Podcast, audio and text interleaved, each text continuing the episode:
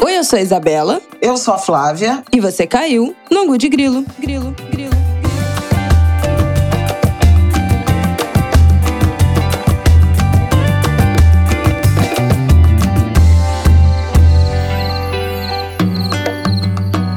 Oi, gente! Boa terça-feira para vocês. Mais um Angu de Grilo no ar, episódio 180. Tudo bem, Flávia Ol?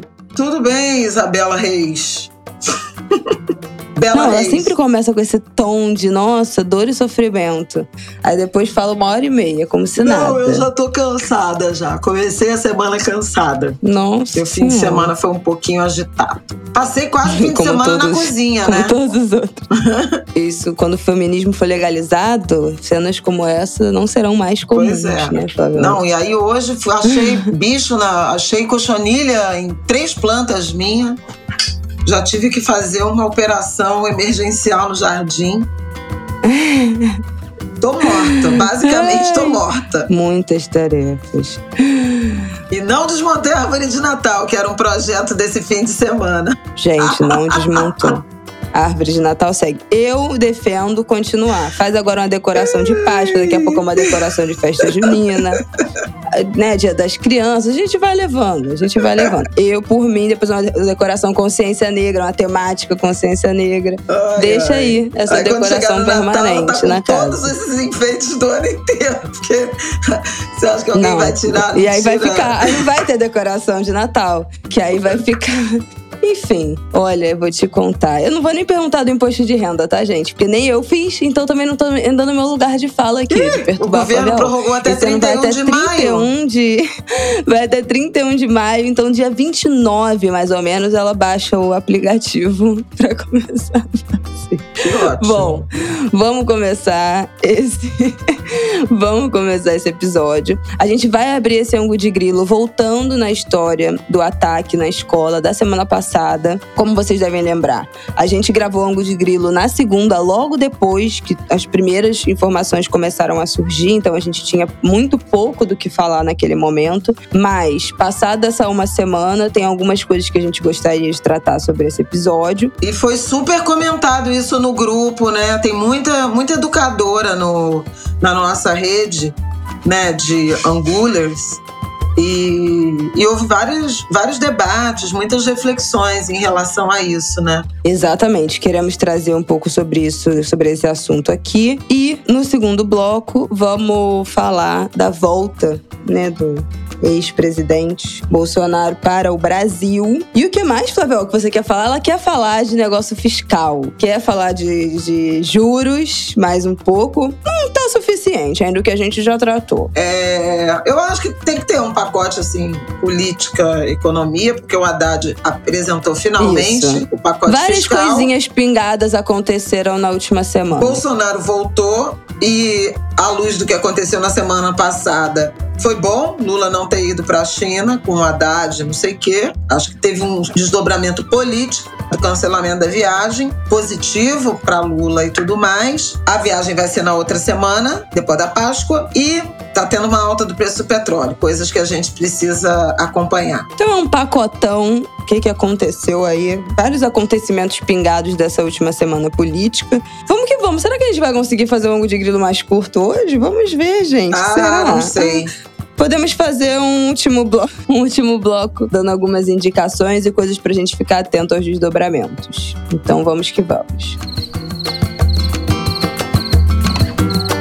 Bom, gente, na semana passada a gente terminou com esse pop-up, né, de vamos acompanhar a história ainda do ataque da escola. Naquele momento a gente já sabia que uma, uma professora, né, já tinha morrido, já tinha essa notícia. E eu levantei uma bola ali no final do episódio que é: tem que ficar de olho, vamos ver qual vai ser esse desdobramento, mas esses casos têm repetidamente se mostrado casos que têm forte influência de neonazismo, de masculinismo, que não é só a misoginia característica da sociedade que a gente vive, mas uma ideia de supremacia masculina, além da misoginia, de supremacia branca, né, os últimos casos de atentados, ataques que ocorreram, alguns usavam símbolos, né, a suástica, balaclava, aquele, gente, esqueci o nome, gente, depois da Covid a minha memória não existe mais. Pano assim, bandana, com a simbologia que remete ao neonazismo. Então, tinha tudo, o desenho já é praticamente o esperado, e não foi. Qual foi a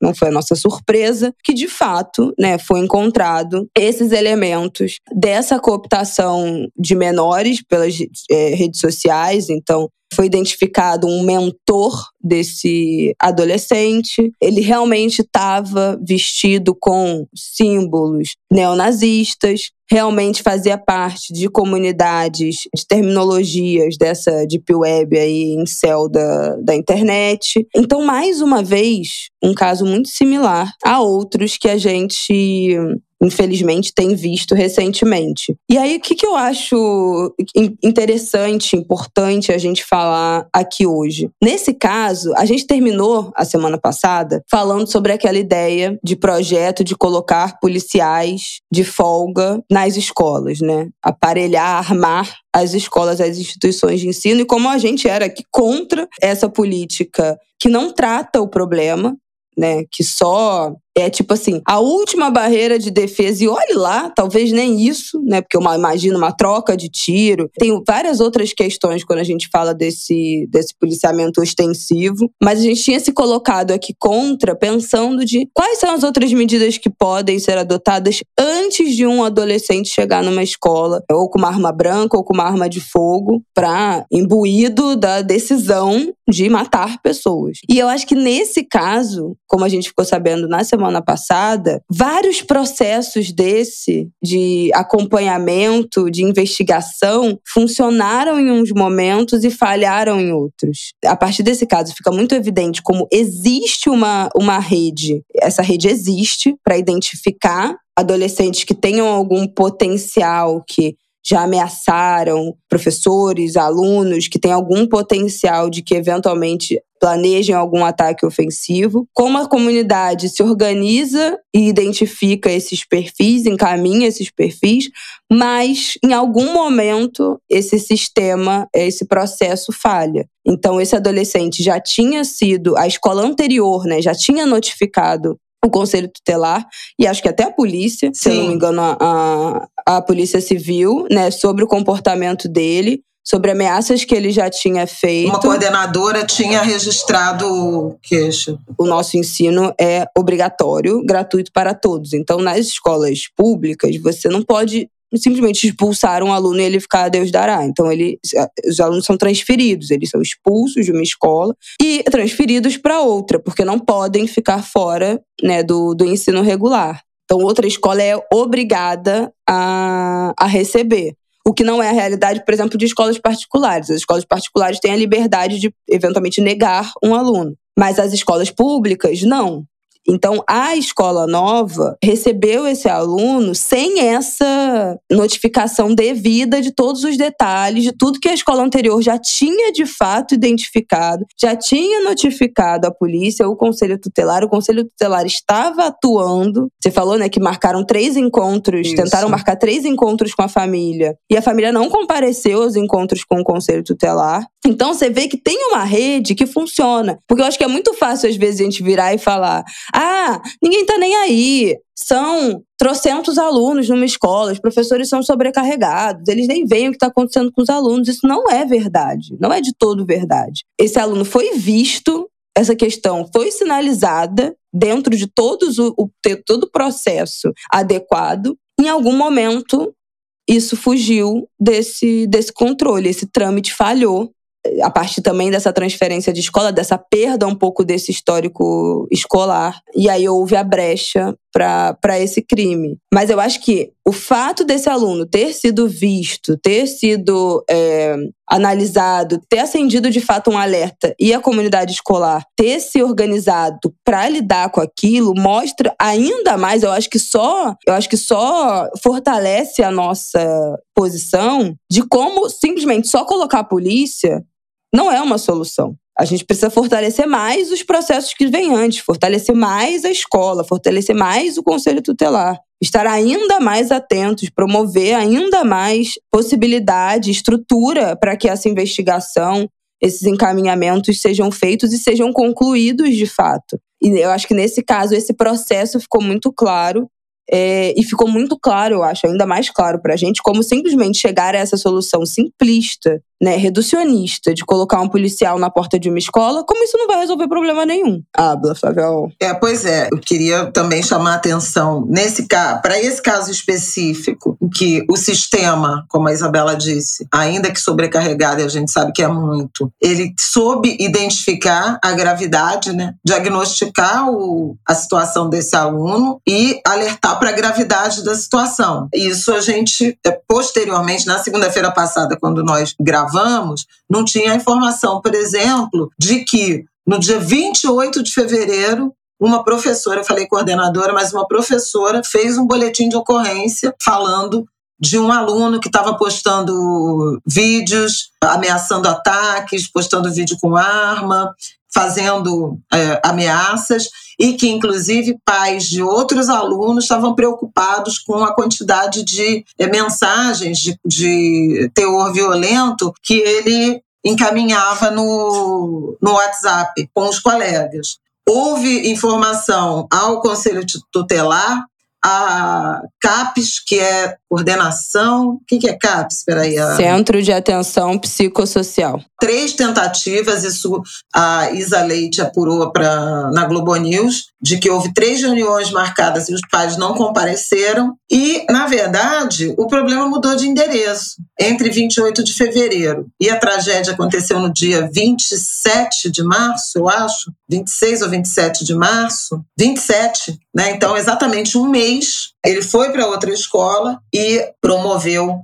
o, o, ataque que acabou com a, com a morte de, de uma professora, né? Era naquele dia 27 ou no dia 28 que ia ter uma reunião da direção e tal com um aluno porque ele tinha sido transferido, porque era um aluno problema, problemático não deu tempo. Então, assim, essas medidas precisavam ser tomadas com uma diferença. Ele saiu de uma escola da rede municipal para uma escola da rede estadual, porque em São Paulo, mesmo o ensino fundamental, o Estado tem escolas de ensino fundamental, governo estadual. Né?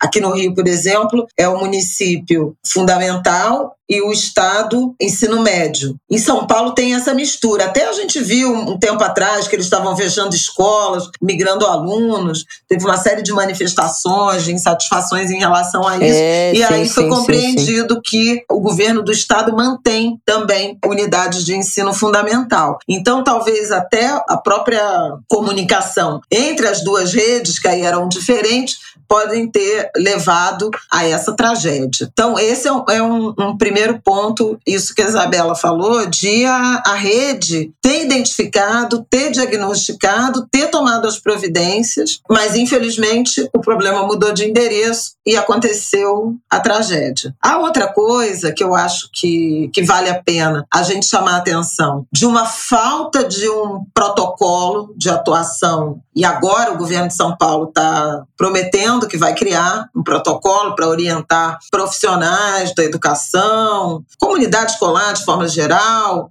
pais, os próprios adolescentes. Houve uma mobilização na semana passada de alunos né, em São Paulo, clamando, reivindicando orientações sobre o que fazer né? Para eles prestarem atenção em relação a comportamentos, porque às vezes você só acha que é, ah, o cara é exótico, é esquisito, mas não ocorre imaginar que aquilo pode efetivamente ser um risco e aí você informar os adultos, a escola, aos pais, né? Essa essa necessidade de diálogo é absolutamente fundamental. Quando você acompanha os, os depoimentos de outros alunos que conviviam com aquele menino, alguns diziam: não, ele falava, ele até me chamou, vamos fazer tal coisa. E, e as pessoas não levavam a sério, achavam os, os meninos, né, os, os, colegas. Então, assim, também são adolescentes que não têm essa maturidade de fazer uma avaliação é, mais consistente em relação ao que está passando claro pela cabeça de um adolescente assim radicalizado. Portanto, é preciso algum tipo de, de preparo, de conversa. Quer dizer, as escolas vão ter que é, dialogar sobre isso.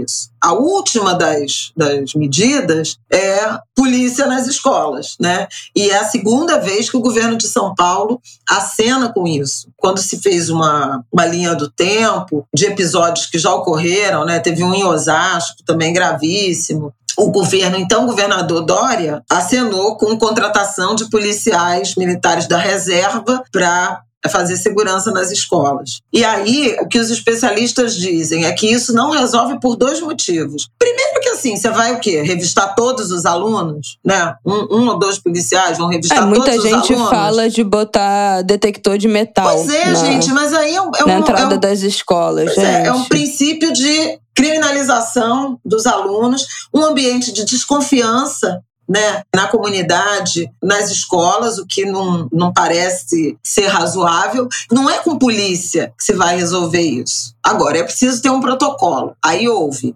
críticas ao fato de Lula não ter se pronunciado, e é, foi errado mesmo. O ministro da Educação, Camilo Santana, se pronunciou, mas o presidente, que estava recolhido com a pneumonia e tal, não fez nenhum pronunciamento, tweet, nada grave, que uma professora morreu, né? E é uma situação, a, a professora Thelma Vinha, da Unicamp, que estuda esse tema, ela mapeou 23 ataques em escolas desde desde do ano 2000. Em 20 anos, 23 escolas foram palco uh, de ataques. 36 pessoas morreram. E o que ela diz é o seguinte: praticamente sete do to desse total de ataques que eu mencionei, que foram 23 escolas, sete ocorreram no segundo semestre de 2022 e dois esse ano. Então a gente está falando de quase metade, em 20 anos, né?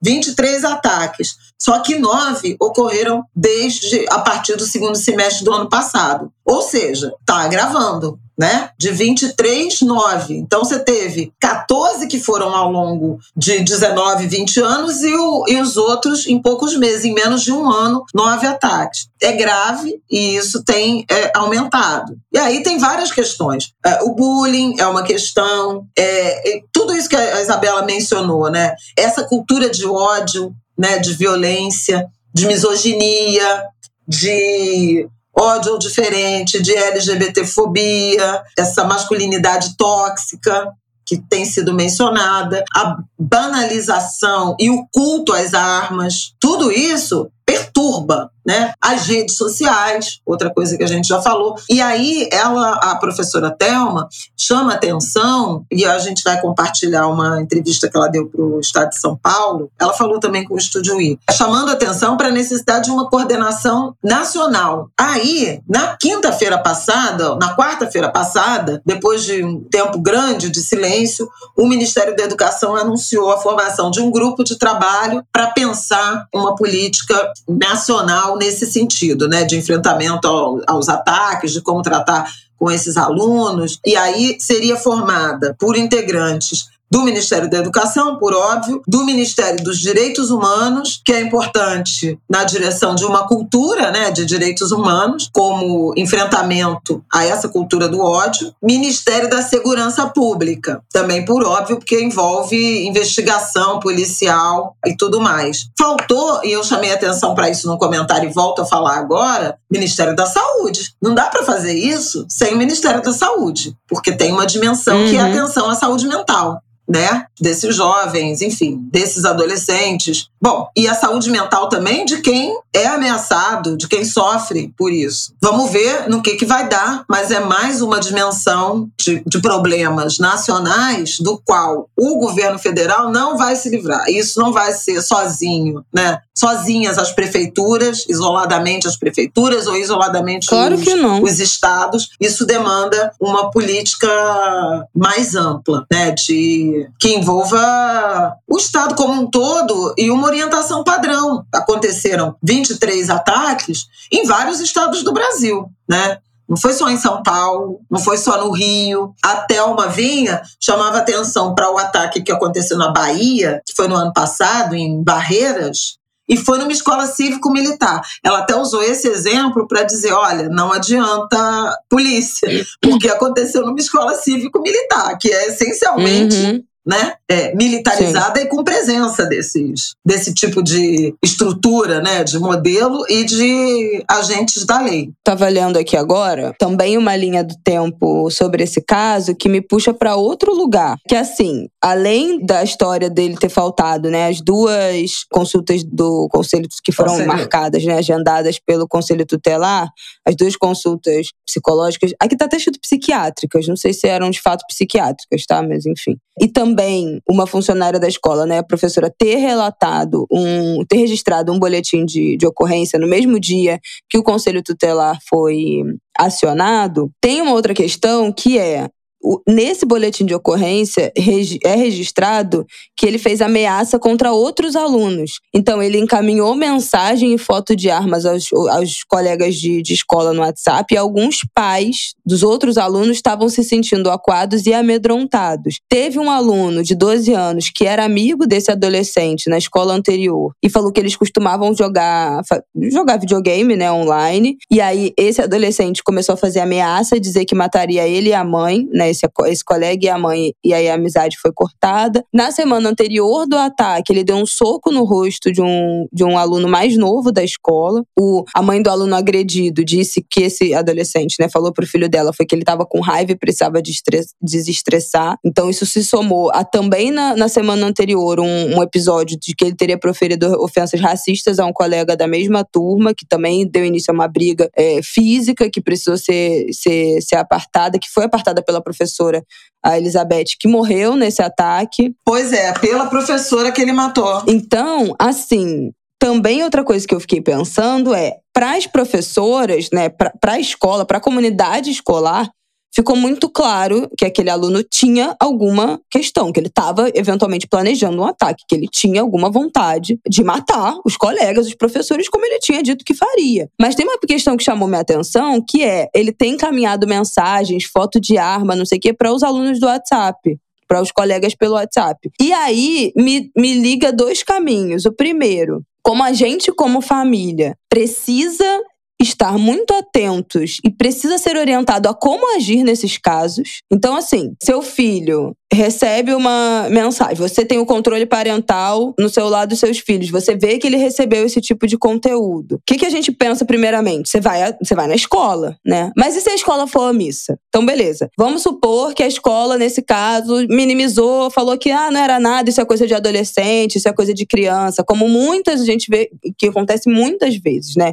Essa, é, esse reducionismo a comportamentos de crianças e de adolescentes. O que, que você faz como pai? Qual é o caminho? Por que, que a gente não é orientado também nesse sentido? Então, se você foi na escola e, e sentiu que não teve um movimento, não teve um acolhimento daquela sua reclamação, daquela sua denúncia, qual é o caminho? É ir na polícia? É ir no conselho tutelar? É você diretamente fazer essa denúncia como pai de um colega de turma, de uma, de uma criança, de um adolescente desse? Outra coisa, como é que a gente orienta e além do que a gente tem falado, né, na, na, do que a gente falou na última semana sobre o controle parental, né, nessa história dos celulares, que a gente falou nada daquelas histórias das meninas que foram sequestradas e tal, orientar os filhos a notificar os pais sobre sobre isso. isso. Então não basta que os professores sejam treinados, sejam capacitados para perceber comportamentos divergentes ali, agressivos dos alunos. Os outros alunos também têm que poder ter um canal aberto com a família e também com a escola para relatar esse tipo de caso, esse tipo de denúncia. Não, e é isso, é isso que eu dizia, eles têm que ser orientados. Exatamente. E os pais também, né? Porque ah, os pais se sentiram acuados e ameaçados, mas tinham instrução, tinham caminho para fazer também as suas denúncias. E nesse caso teve, né? Porque a própria escola acionou o conselho tutelar,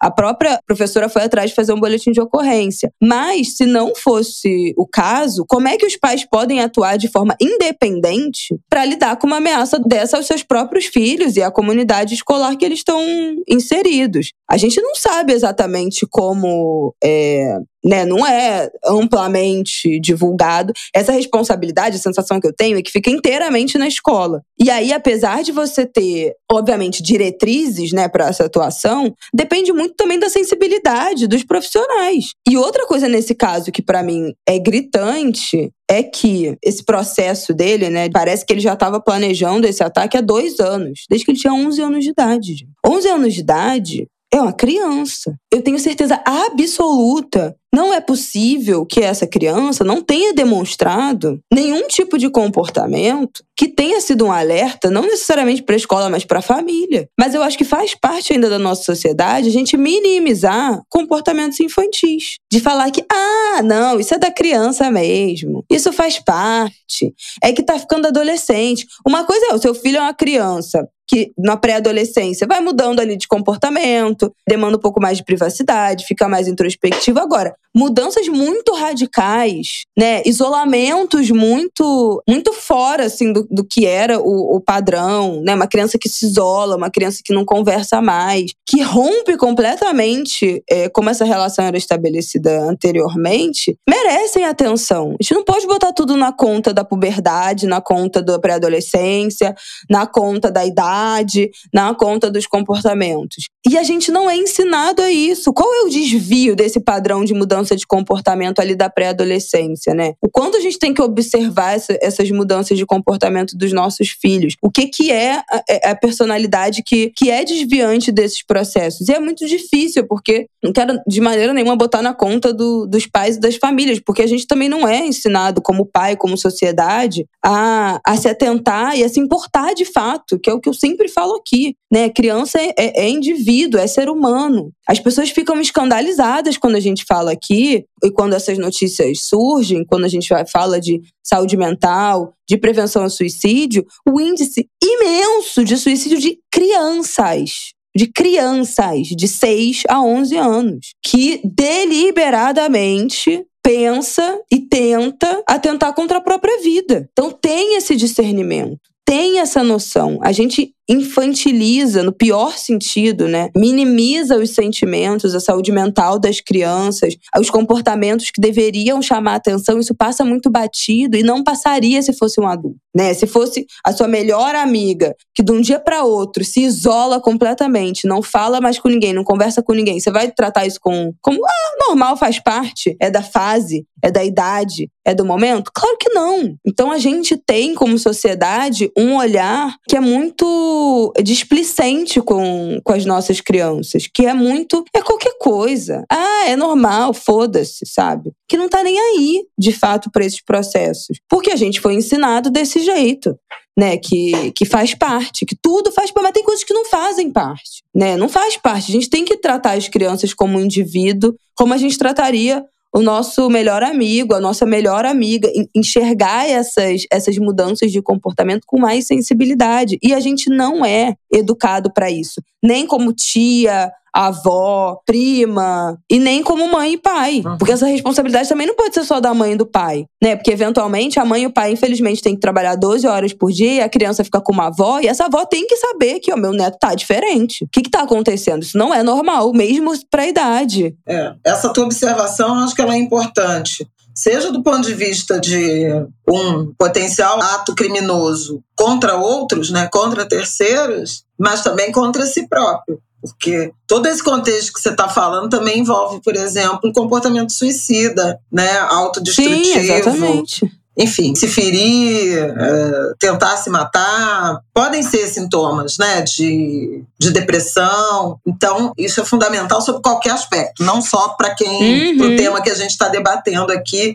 que é o, o caso de ataques e ameaças. E aí, eu queria trazer mais dizer, já falei da, da, importância do governo né, federal e da iniciativa é, do anúncio que o Ministério da, da, da Educação fez. É, eu queria chamar a atenção para o papel da rede social, lembrando de um caso que aconteceu, por acaso, no Rio de Janeiro, na terça-feira passada, quer dizer, foi é, tornado público na terça-feira passada. O Tribunal de Justiça do Rio revelou que uma juíza determinou a apreensão de um adolescente, aluno de uma escola aqui do Rio que pretendia atacar a escola, a escola onde ele estuda ou estudava, numa data determinada, que é uma data emblemática por conta de um, de um ataque famoso que aconteceu fora do Brasil. E eu também vou pegar essa informação para comentar uma série de recomendações em relação a, a, como publicar, como noticiar esse tipo de, de situação. Mas o caso é emblemático porque o Google foi que identificou o vídeo né, com arma, com ameaça, é, postado por esse adolescente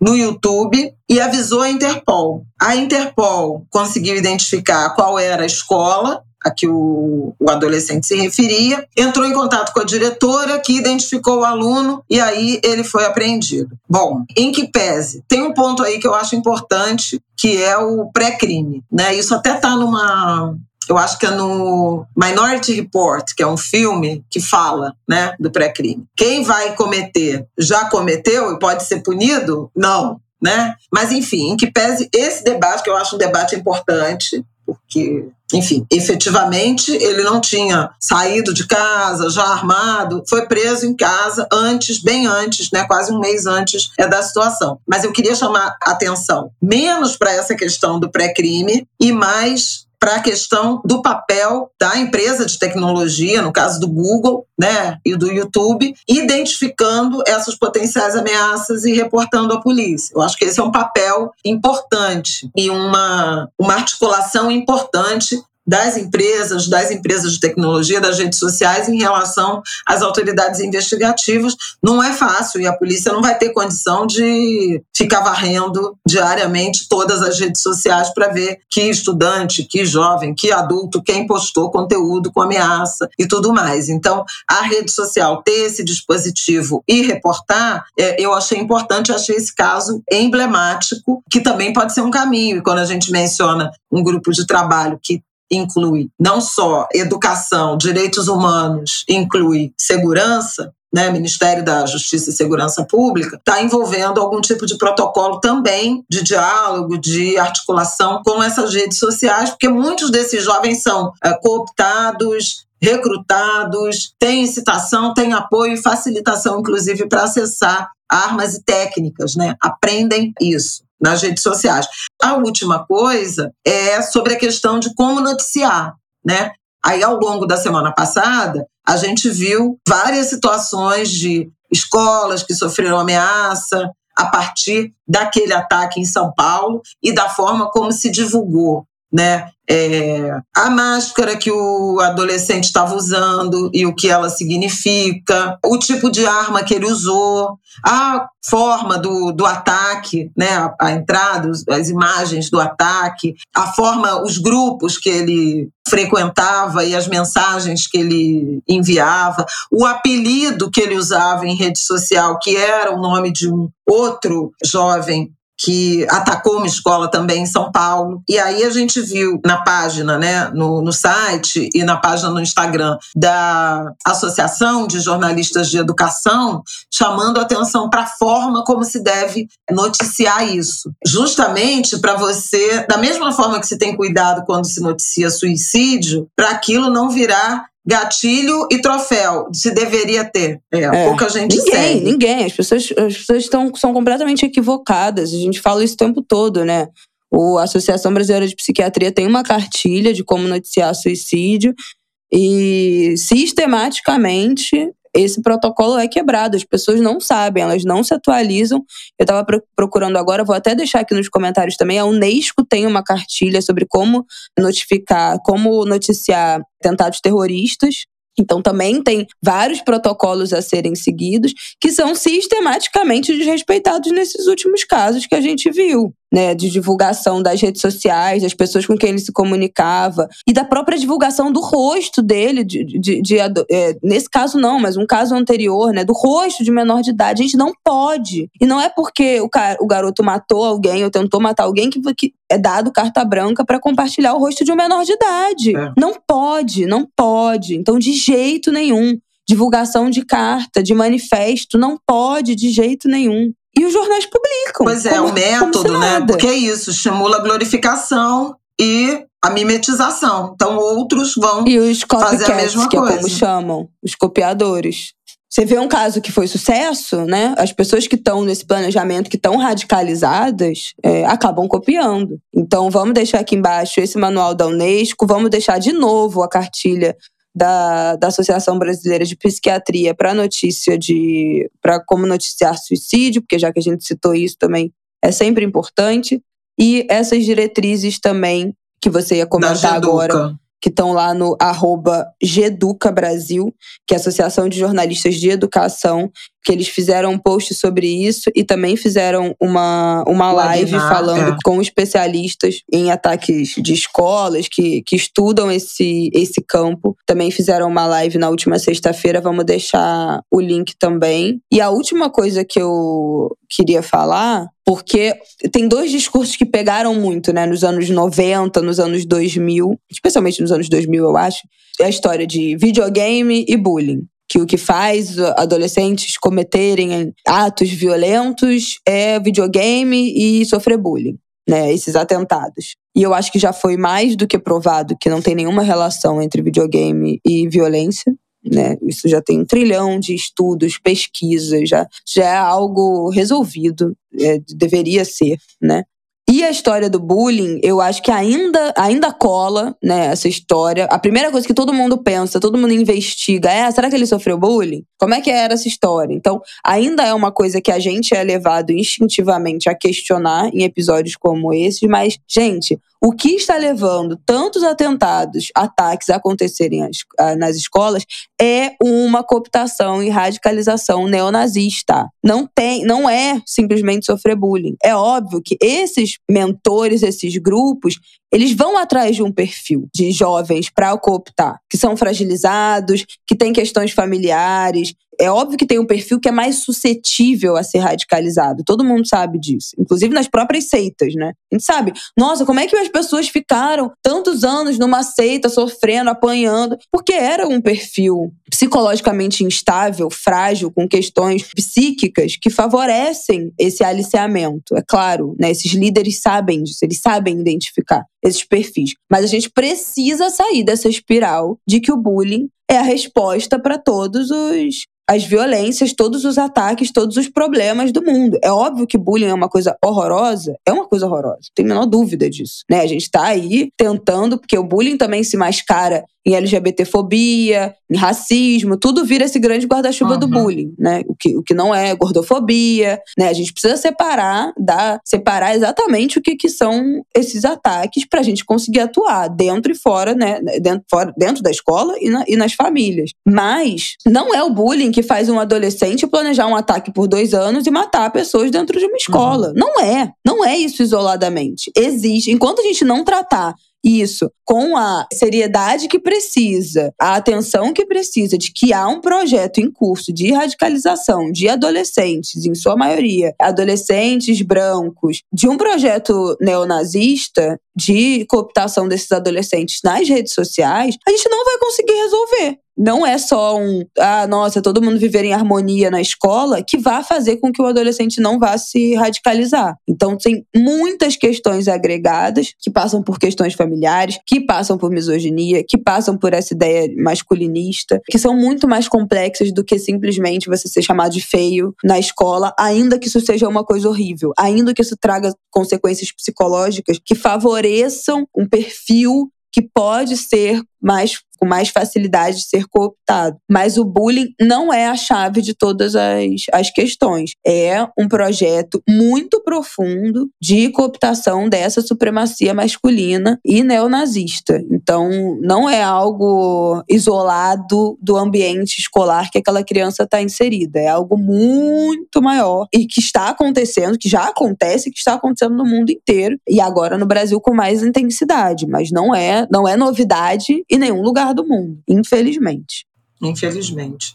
É. Agora eu queria também, para arrematar, né, que essa conversa já demorou para caramba, mas acho que os angulers e as angulers vão gostar pelo, pelo, pelo termômetro da, das mensagens dessa semana, é a questão da religião, né? Você falou LGBT, que a mais fobia, racismo, misoginia, e eu acho que religião também. Né? Tem um fundamentalismo, né? um radicalismo também religioso e de intolerância em relação aos outros, de desumanização, de supremacia né, em relação a, a, convicções religiosas que também é, contribuem. Portanto, é que a gente falou tanto em autoridades policiais, em sistema de saúde, em sistema de educação, em direitos humanos, comunidade escolar, em família, né? Mas eu acho que é importante também adicionar líderes religiosos e algum tipo de conscientização, porque inclusive igrejas, né, comunidades religiosas fazem parte das comunidades escolares, estão no entorno, né, em todas as igrejas. Lembra é... da redação do Enem, os três pilares: família, Estado igreja e escola, quatro, né? Então, acho que isso é importante de a gente também assinalar e chamar atenção a relevância de envolver também as religiões, as igrejas, num cenário, né, num ambiente de muita radicalização, de muita intolerância religiosa. Foi? É isso. Acho que foi. Podemos passar para o nosso próximo tópico. Eu falei, ai, vai ser um ângulo rápido. Ah, nunca é, nunca meu é. Deus. Para alegria de vocês, nunca é. Então vamos para o nosso próximo assunto. Flávia, oh, tem ah. esse tópico é uma miscelânea de fatos, né, das últimas semanas. A gente estava aqui, o que a gente vai falar é, hoje? Da última isso não rende semana. um bloco. Isso não rende um bloco, isso é só um pop-up, isso é só um acompanhe. Mas fato é que nesses né, desde semana passada, várias pequenas situações aconteceram que estão direcionando a gente aí para desdobramentos. O Bolsonaro voltou e foi um flop, eu acho que podemos dizer isso, que flopou, como disse. Foi, foi o Padilha, não foi? Padilha. Gente, é, aquele vídeo é muito Padilha. engraçado. Não sei se vocês viram que ele fala tipo assim: isso aqui vai flopar, vai flopar. Ele, primeira vez que institucionalmente uma figura usa flopar num, num pronunciamento. Bolsonaro voltou, foi um flop, graças a Deus. Mas assim, nossa, como desequilibrou as energias do Brasil. Não sei se vocês sentiram, eu falei. Eu até tuitei na semana passada, acender um defumador, um pão de açúcar de defumador, cimentar um umbigo, porque foi uma coisa impressionante, parecia um movimento astrológico. A semana desandou, foi só o cara falar, ah, entrou no avião, pronto. A energia do país já mudou. Lula até, até afastado, até pneumonia, Lula teve. Deus que me perdoe, até a viagem foi adiada. Mas, dito isso, a volta do Bolsonaro flopou, a viagem do Lula para a China acabou sendo adiada. Lewandowski saiu, né? Sinalizou ali sua. É, sua... se despediu e sai de vez agora, no fim desse mês. No, no, dia 11, né, depois da Páscoa. Então sinalizou a sua aposentadoria. A sua aposentadoria é precoce, né? Ele não. resolveu sair, ele não fez 75. Não, ele faz dia 11 de maio. Ele vai sair dia 11 de abril. Ele antecipou ah, em um mês tá. a despedida dele. Ele, ele, alegou que já que tem, que assumiu alguns compromissos acadêmicos e tal. Ele alegou que já deu, né, é, basicamente. E anunciou uh, formalmente, participou de uma sessão na quinta-feira passada, né, do Supremo. Essa semana é uma semana curta por conta da, da Páscoa, né, do feriado. Praticamente o judiciário não vai funcionar. E aí ele, ele se desliga oficialmente dia 11 de abril. Então há uma expectativa em relação a quem será indicado praticamente 10, que vai ser o Cristiano Zanin, que foi advogado do Lula no enfrentamento à Lava Jato. E é interessante porque é um momento em que esse debate volta, né? Na semana passada houve o depoimento do Tacla Durão, o, um advogado Odebrecht, que é acusado também né, na, na, na Lava Jato, e que prestou depoimento, porque ele diz ter provas. E apresentou efetivamente de que havia um conluio entre advogados de defesa, Ministério Público, Deltan Dallagnol, ex-procurador né, da, da Lava Jato, hoje deputado federal, e o juízo Sérgio Moro, ex-juiz, ex-ministro e agora senador da República, de venda de sentenças, de criar dificuldade para vender facilidade. Ele diz que tem um vídeo que mostra um advogado que é sócio, ou era, né, sócio da Rosângela Moro, mulher do Moro, que era advogada em Curitiba, tentando extorquir dinheiro de um presidente de sindicato, e que ele próprio tem um depósito feito numa conta do escritório de Rosângela Moro e que garantiu alguma facilidade na Lava Jato. O Tacla Durão já teria tentado fazer essa denúncia antes, ele foi arrolado como testemunha e dispensado inúmeras vezes pelo então juiz Sérgio Moro. O juiz, que é o novo juiz da Lava Jato, da 13ª Vara Federal de Curitiba, pega o nome dele aí para mim, Bela. Eduardo Apio. Isso ele encaminhou para Brasília, para o Supremo Tribunal Federal, por considerar que as duas pessoas envolvidas no depoimento do Tacla, do advogado Tacla, têm prerrogativa de foro, porque um é deputado federal e o outro senador. Há uma divergência em relação a isso, porque o crime, se cometido, teria sido fora né, do exercício do mandato anterior ao exercício do mandato e já tem decisão do Supremo em relação a isso. Mas pode ser que o juiz tenha encaminhado para Brasília justamente para anular essas possíveis dúvidas. O Lewandowski, numa, num dos poucos atos de finais né, no, do STF, ele encaminhou para a PGR, para saber o que a Procuradoria-Geral da República acha em relação a essa denúncia, a essa investigação. Pode ser, então, que ela permaneça com o Supremo Tribunal Federal e aí ficaria com o sucessor do Lewandowski, ou que ela volte para a primeira vara e aí o juiz é, toque o processo. O juiz também oficiou a Polícia Federal para recolher essas provas e fazer uma investigação de autenticação, principalmente da fita de vídeo. Então, é um assunto que, enfim, mobilizou muitas redes sociais na semana passada, mobilizou pouco a mídia convencional. Um pouco porque são denúncias conhecidas, essa do Tacla, mas que ele nunca tinha objetivamente prestado depoimento sobre elas e o juiz, inclusive, mandou que ele seja é, incorporado ao programa de proteção à testemunha. Então, é, é nessa situação que a gente está. Vamos ver o que, a, o que a PGR vai dizer e de que forma que essa investigação vai se encaminhar e se vai. Se a Polícia Federal atestar a autenticidade do vídeo e do tal do cheque, dessas histórias todas, quer dizer, aí fica uma comprovação mais formal de validação de prova, o que pode, digamos assim, criar, no mínimo, criar constrangimentos, vou usar assim, no mínimo, criar constrangimentos para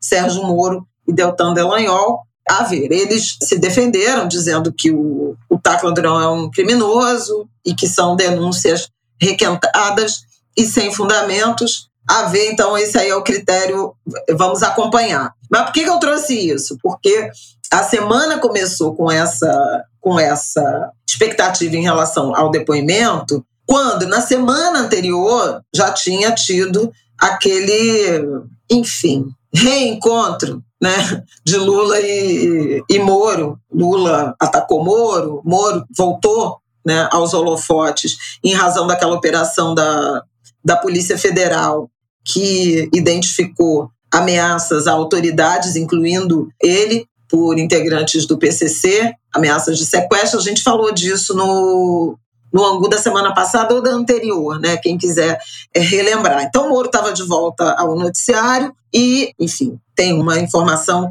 negativa. Lula diagnosticado com uma pneumonia, acabou cancelando a viagem à China, aquela que iriam centenas de empresários, dezenas de parlamentares, é, os principais ministros. Os empresários até foram, tem acordos sendo assinados e tudo mais, mas é, no fim da semana passada houve o anúncio de que o governo chinês concordou com a remarcação para o período entre 12 e 14 de abril. Então, logo depois da Páscoa, o presidente viaja também, provavelmente dia 11 essa é uma estratégia política né, do Lula nessa costura de o Brasil voltou para o mundo.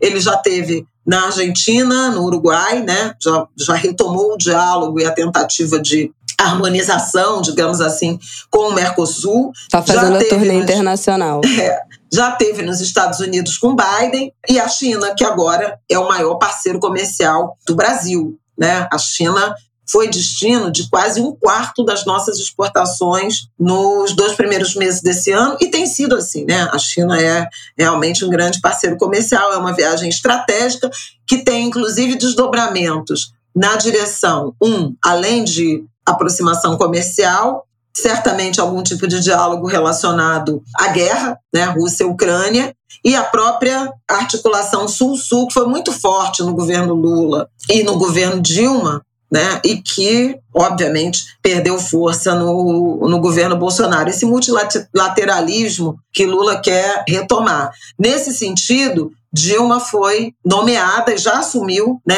a presidência do novo Banco de Desenvolvimento, ou também conhecido como Banco dos BRICS. E aí teve muito comentário que foi de misoginia absoluta sobre uhum é, tentando desqualificar a, a, Dilma por essa indicação política, piadas sobre ah, mandou ela para a China porque para ela ficar longe da política brasileira por conta dos equívocos econômicos, do, principalmente né, do, do, final do, do primeiro mandato e do segundo mandato interrompido. Mas eu queria só lembrar que a Dilma ela é efetivamente fundadora do Banco dos BRICS. Eu conversei com o Rogério Studart na, na, semana retrasada, que é um economista, enfim, meu amigo, mas que foi diretor para o Brasil no Banco Mundial e no Banco Interamericano de Desenvolvimento, e ele chamava atenção para a importância da Dilma na constituição dessa instituição financeira multilateral que financia, sobretudo, projetos de infraestrutura em países em desenvolvimento, além de, na origem, né, ter Brasil, Rússia, China, Índia, África do Sul, entraram também Uruguai, Emirados Árabes Unidos Egito e tem mais um país, eu acho que talvez Uganda, que já fazem parte uh, dos BRICS. E a Dilma foi fundamental na costura, quando presidente, né, para a criação dessa, dessa instituição, que existe desde 2014, e é, particularmente, segundo o Rogério, uma reunião que houve em Recife, que foi em 2013, que foi absolutamente fundamental para assegurar a criação dessa organização. Além disso, a Dilma, todo mundo lembra, era conhecida como mãe do PAC. Né? Ela é, estruturou, ainda no governo Lula, esses grandes projetos de infraestrutura que são o, a razão de existir do Banco dos BRICS. Então, a própria experiência que reconhecem nela em relação à elaboração, gestão, acompanhamento de grandes projetos de infraestrutura podem contribuir principalmente com algum tipo de parceria, de destinação de, de recursos, de empréstimos para o Brasil em particular e para esse mundo é, em desenvolvimento. É interessante porque está Dilma, presidente do Banco dos BRICS, e o Ilan Goldfein, brasileiro também, presidente do Banco Interamericano de Desenvolvimento. Tomara isso renda algum tipo de destinação de recursos para infraestrutura no Brasil que estamos precisando. Saneamento, rodovia, ferrovia, metrô, tudo isso são demandas né, que nós temos e que poderiam ser financiadas. Bom, então já falei de Lula na China, já falei de Tacla, Lula, Dilma, China, etc. E aí, o que aconteceu na semana passada e que acabou tendo sido positivo uh, o cancelamento da viagem na semana que passou à China. Primeiro, porque havia uma, uma tensão muito grande, uma expectativa grande em relação ao famoso arcabouço fiscal, âncora fiscal, regime fiscal que o Haddad estava uh, construindo com a equipe, com a equipe econômica, e a volta do Bolsonaro. E acaba que Bolsonaro voltaria no dia 30, né, é, véspera do aniversário do, do golpe de 64, que passou de uma forma absolutamente esquecida, no melhor sentido, né? Porque nos últimos anos houve tentativas de recomposição de narrativas falando de movimento de 64, de revolução e cartas e, e questão de ordem lá, ordem do dia, né? Nos quartéis um pouco relembrando nostálgica e positivamente esse período de trevas da, da história brasileira e dessa vez passou completamente despercebido. Havia uma expectativa de que a volta do Bolsonaro poderia mobilizar muita gente, ele voltou imbuído assim um pouco dessa intenção de ser líder da oposição, o que seria até natural de se esperar em razão do tamanho da votação que ele obteve, né? A gente já falou sobre isso, o, o quanto Bolsonaro poderia se habilitar a, a ser um líder de oposição, mas a pouca adesão, a flopada, né, como a Isabela falou, repetindo o ministro Alexandre Padilha. Olha o é. jeito, é... olha o jeito polido de falar que flopou. A pouca adesão, gente, ela, a Vagal. É um léxico que não tem igual. Pouca adesão. Quando você quiser falar que uma coisa flopou, mas você não pode falar flopou, tu fala que teve pouca adesão. É, então, aí. Palhaça, né? A pouca adesão, eu acho que tem a ver, e não significa que o Bolsonaro esteja politicamente morto, mas ao longo desses últimos meses, desde o resultado das eleições para cá, ele realmente foi tomando decisões que foram esvaziando um pouco, minando um, tanto do capital político dele. Primeiro ele se isolou, né, naquela depressão, suposta depressão. Depois ele saiu do país, né? Ele saiu do país no dia 30 de dezembro para não, não passar a faixa, ficou três meses fora. E no dia 8 de janeiro. É patético. Teve a tentativa de golpe está totalmente na conta dele. Então ele está muito implicado, né, em relação a essa radicalização, em relação ao afastamento que deve ter desapontado seus seguidores, seu eleitorado, e isso, sem dúvida alguma, eu acho que contribuiu para essa volta algo melancólica. Mas não significa que ele esteja morto e não seja capaz de, de reconstruir. Não é, não vamos subestimar esse ser. Né? E esse campo político. Então, assim, tem em alguma medida disputas por esse legado. A gente tem falado, e, e os analistas todos repetem isso, tanto em relação a Tarcísio de Freitas, o bolsonarista que se elegeu governador de São Paulo, quanto Romeu Zema, governador de Minas Gerais, que estão tentando atrair esse campo da direita e da extrema-direita. Tem a, a própria família né, Bolsonaro e Michele Bolsonaro também, assumindo o PL mulher. Mas a, a questão é que não houve essa comoção de ida ao aeroporto, uh, Bolsonaro seguido nas ruas, manifestações, seja em Brasília, seja no Rio, seja em qualquer canto, mesmo no aeroporto nos Estados Unidos.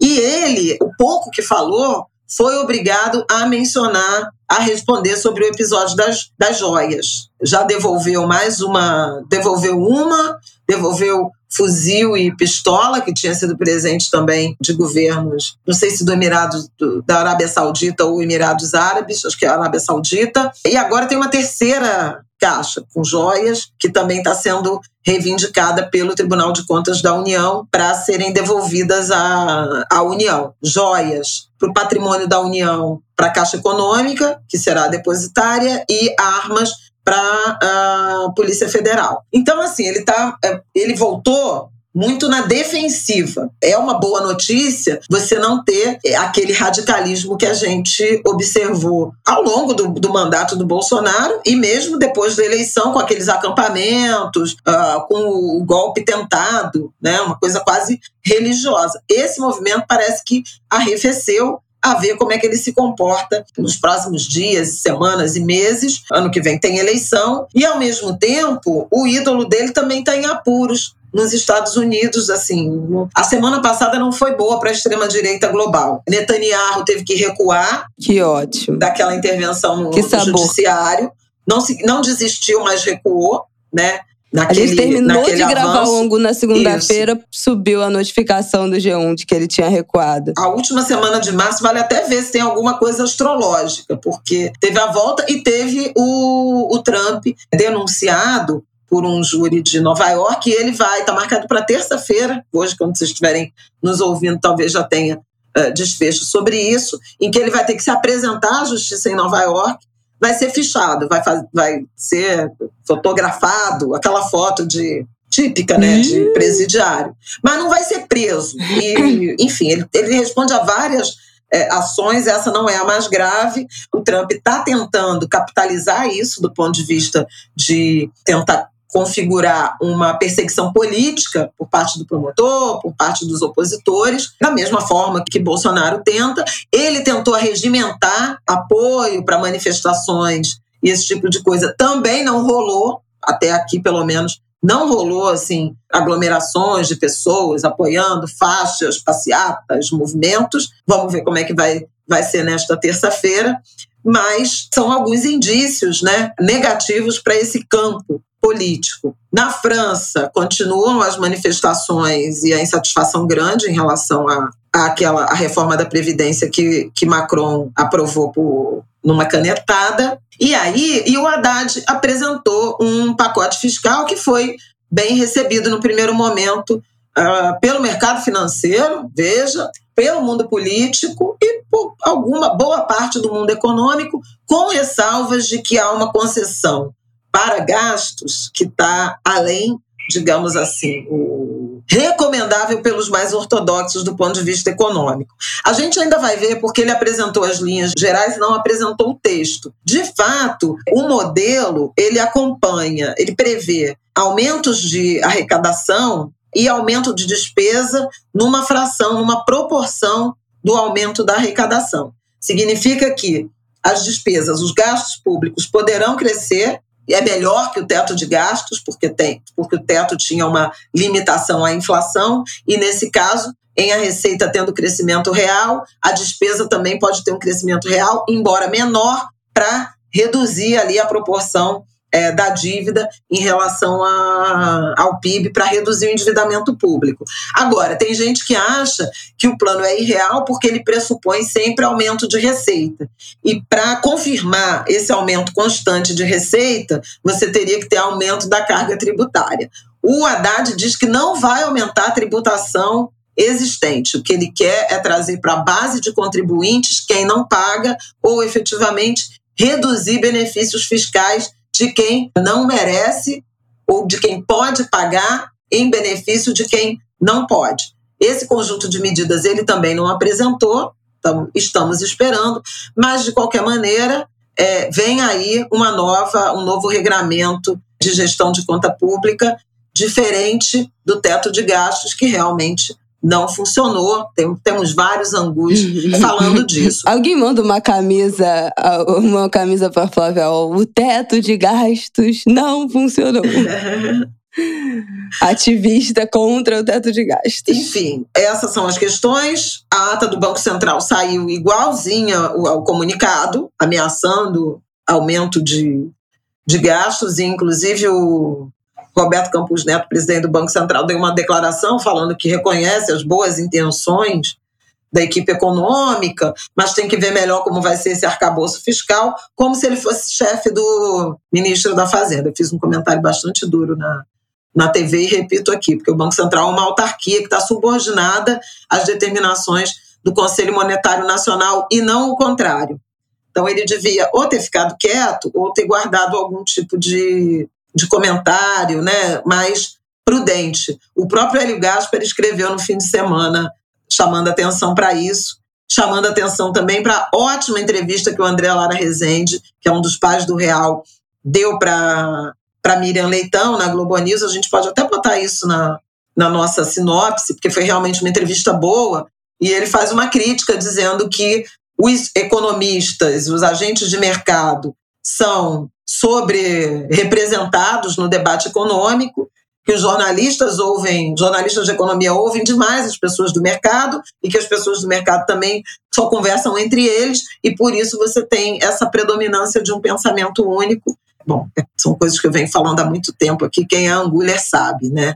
Que há uma sobrevalorização dos economistas de mercado. Vamos lá, gente. Acho que é esse pacote aí, um pouco de, de tudo isso que aconteceu. E gente, agora a gente caminha para os 100 dias de governo. Né? Então tem uma certa pressa, uma certa ansiedade do próprio Lula, que fez uma reunião ministerial essa semana. Hoje, segunda-feira, a gente está gravando aqui hoje no início da tarde de segunda. E, a, e o Datafolha, né?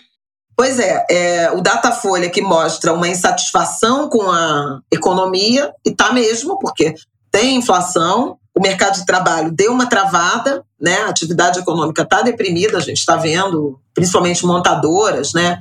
É, suspendendo a gente falou operações, férias passada. coletivas, né? E 80% da população dizendo que o Lula tem razão em criticar o Banco Central pela alta dos juros e 71% dizendo que os juros estão acima do, do que deveriam. Então é interessante porque é um debate que praticamente inexistia, né? E que foi fechados com algo de grilo. É, e, e que foi realmente ganhou o noticiário, as conversas, e estão muito na direção do que o Lula tem defendido, e agora, crescentemente, mais agentes econômicos, a indústria, é, o setor produtivo, também tem chamado atenção para esse perigo. O varejo, né, tem chamado a atenção para esse perigo da taxa de juros uh, muito alta, embora o Banco Central não dê sinal de que vai, de que vai rever, mas é um debate que está na rua no Brasil e eu acho o debate sempre muito bem-vindo. minha principal questão, meu incômodo, era justamente é, o quanto se debatia pouco em nome de uma visão é, hegemônica, quase monopolista. Enfim, acho que é esse, acho que esse dá uma boa base do que está acontecendo. Entraram mais cinco moscas aqui, gente. Pelo debate da taxa de juros. É. Aí, vamos para o último bloco, que são Enfim. pequenas dicas. Não, acho que eu já falei o suficiente sobre essa questão, né? Não, eu já ia dar uma, desejar uma boa semana aos angulhas. Vamos lá então, né, gente? Então vamos, vamos Não, é fechar é esse rápido, bloco, mas eu acho que cheio de. Sucesso. Não, pera. Eu acho que esse foi um bloco cheio de pop-ups e coisas que estão começando, sinalizando coisas que vão acontecer. Então, para a gente ficar de olho, porque não teve grandes movimentações, mas esse xadrez aí dessa última semana, vários pequenos movimentos foram feitos para grandes decisões Isso. e grandes movimentos nas próximas, na próxima, nas próximas semanas e no próximo mês. Então é uma atualização aí para a gente não perder o fio da, da meada, mas foram pequenas sinalizações de coisas para a gente ficar atentos aí no noticiário nas próximas semanas. Então vamos para as nossas indicações. Vai, fala. Você tem? Começa, Bom, a minha primeira a, indicação, eu ela, falei que isso. a maior. Não. eu falei, eu, eu, Ai, eu, eu falei já, eu mencionei, né? Uh, Succession, a quarta temporada que estreou. Mas a minha grande indicação é o, o EP das gravações ao vivo das escolas de samba, das seis primeiras escolas ah, de samba. É. Gente, que coisa maravilhosa! Maravilhoso. Assim. Como é que a gente viveu até até hoje sem Não, isso. e é a primeira vez né, que isso acontece. É muito impressionante, assim. Excelente, excelente, excelente, excelente. Terceira Não, peraí, vamos contextualizar. O, ó, foi lançado um, um, álbum com gravações do desfile das escolas de samba ao vivo, da, da, da, do samba enredo, né? Ao vivo na avenida. Então, por que, que isso é tão diferente das gravações que a gente ouve antes do carnaval? Porque, de fato, são trechos em que tem as paradinhas das baterias que nas gravações, para mim, o mais incrível é esse, né? Tem o, o, o, o, grito de guerra do começo do, dos sambas e tem as paradinhas. Então eu acho que isso é o mais legal, porque na gravação não, não pega, né? É só uma, é, é na, na, gravação anterior ao desfile, é só uma passagem ali do samba pra, com ritmo pra galera, pra aprender o samba, pra entender qual vai ser o andamento, mas de fato, o andamento do samba, as paradinhas, só tem na avenida e a gente não conseguiu ouvir isso nunca mais, a menos que você assista de fato uhum. o desfile. E aí agora saiu esse CD, CD, né? Sempre que eu falo CD, depois eu fico, não existe mais. Esse álbum com essas gravações do desfile é maravilhoso, porque tem os gritos de guerra, tem as, paradi as paradinhas do mestre Fafá que foram assim. Bom, vocês sabem que eu sou muito fã desse desfile da Grande Rio. Excepcionais, tem o Deixa e o Ordem é, da Ludmilla, então acho que estão com saudade do Deixa e o tem Ordem também. Tem todos lá da, da Imperatriz. Maravilhoso, da Imperatriz. Nossa, gente. É, é isso. A Imperatriz, incrível, Viradouro, vale Vila Isabel, Beija-Flor, Mangueira e Grande Rio. É um espetáculo. Vale super a pena.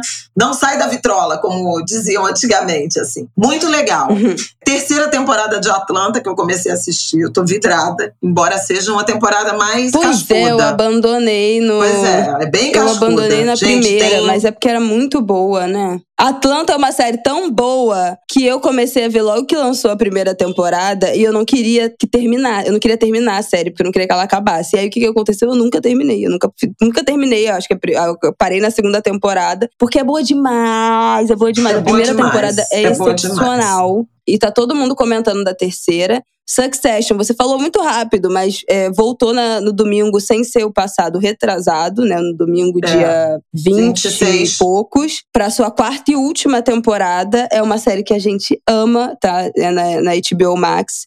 Gente, vale muito a pena. São atuações, assim, impecáveis. É, é, e, é, é uma das melhores séries da, da, dos últimos tempos. É assim. verdade. E independentemente da saga familiar, que é importante e tal, né? Personagem, ninguém presta, né, na série. Basicamente é isso. Só, Não, só tem vilão. todo mundo. É uma... Só tem vilão. É Mas também tem reflexões interessantes sobre futuro da mídia, adaptação, né, tecnologia, uhum. fazendo frente. É, é, bem interessante também sob esse, esse ponto de vista.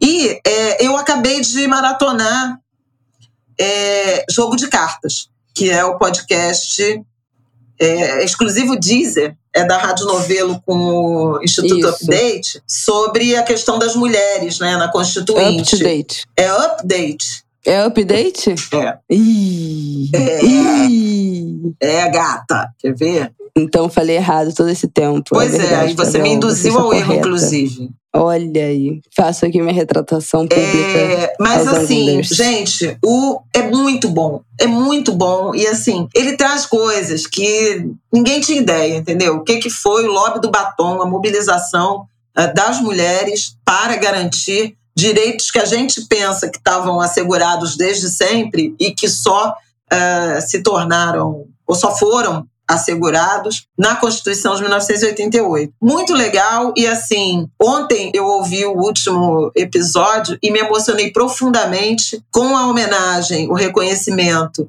que elas fazem, várias mulheres entrevistadas, consultadas fazem, as deputadas Lídice da Mata, PSB, Bahia, eu acho que é PSB, porque ela não está no PT não, da Bahia, e Benedita da Silva, PT a vida inteira, do Rio de Janeiro. Elas são duas deputadas que foram constituintes, então estavam lá em da promulgação, no processo todo constituinte, e que ainda são parlamentares até hoje. E, e, fazem essa reverência, em particular Benedita, e me emociona, porque a gente já falou aqui dessa questão do etarismo, me emociona porque a Benedita ela assumiu na Constituinte a defesa né, da categoria das empregadas domésticas, ela que foi empregada doméstica e, e, e, se elegeu né, o slogan Mulher Negra Favelada, e ela também abraçou a causa LGBT na época, nem era, era GLS, né, naquela época, é mas é que não teve avanços. Eu até recebi um livro, Orientação Sexual na Constituinte 87-88, acho que a gente já comentou aqui sobre a dificuldade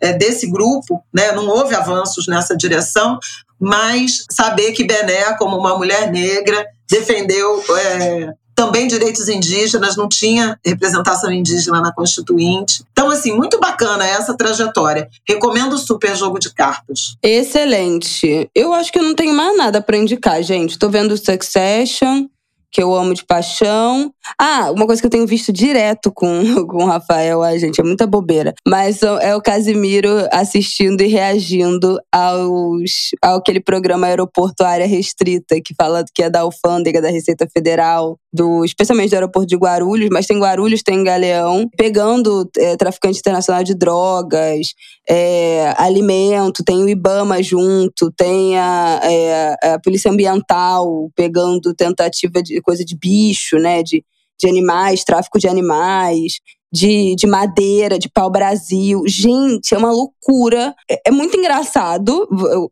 os reacts do Casimiro comentando o negócio, tá? Eu gosto muito do Casimiro, mas de fato o programa é muito interessante para você ver como atuam esses órgãos de fato nessa na, na fronteira, né? Esse, essa polícia aduaneira é muito interessante. É muito interessante você ver quais são os produtos que são visados para exportar para tráfico para fora, de, de fora para dentro. Então, é, é, um programa muito interessante, assim, a perfilagem, como eles têm uma inteligência, inclusive com outros países, para alertas de passageiros. É muito interessante ver como o negócio funciona quando ele de fato funciona. Então, se você não gosta do Casimiro, procura aí Aeroporto Área Restrita. É um, é um programa, eu acho que da Discovery, e é completamente zerador de QI. Ótimo para simplesmente. Em 20 minutinhos, é tipo, para desopilar. Mas se você gosta do Casimiro, dá uma chance pros reacts dele, que também são hilários. É isso, Brasil. Tá bom, né? Tá bom. Até semana que vem. Valeu, Angulhas. Uma excelente sexta-feira santa. Isso. Boa, Boa Páscoa. Páscoa pra vocês. Vocês sabem que a gente não é católico aqui, mas por mais que você seja, que se, se, você for católico na sua casa, que seja um momento de celebração, de união religiosa. Se você não for, que aproveite esse momento para estar em família. E família, entenda família no nosso conceito ângulo de grilo, que é os seus laços importantes, os seus laços sanguíneos ou não, mas com quem você escolheu vincular e criar a sua própria família, que sejam seus amigos, parentes é, ou não, e que seja um feriado maravilhoso para todos. É isso. Quem é de feriado, feriado, quem é cristão, que aproveitem. É, momentos de, de fé e religiosidade, e para os umbandistas também, né? E tem muito terreno de carnaval, de, de candomblé que abre também, no reabre a partir do sábado de aleluia. É dia de. Sábado de aleluia é dia de macumba. macumba.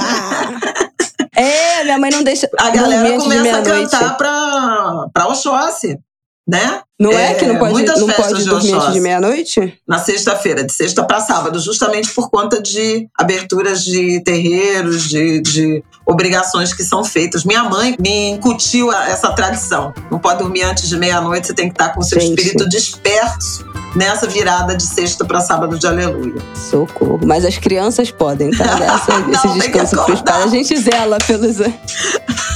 A gente zela pelo sono das crianças. não Ai, vem com esse negócio de criança até meia-noite acordado. a não. gente, vai, a gente vai viajar, duvido que ele não vai estar Ah, dormindo. é, a Não gente mesmo, vai, é. a gente vai pra Belo Horizonte, final do Campeonato Galo. Mineiro. Então, partiu Galo, partiu Galo. E o Martin agora, falando, vou pagar loucura. Gente, não é sacanagem, ele está falando galoucura. O Rafael ensinou ele a falar galoucura. Olha cada coisa, enfim.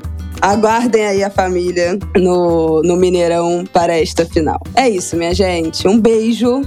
Até semana que vem. Beijo, boa semana, boa Páscoa, até semana que vem.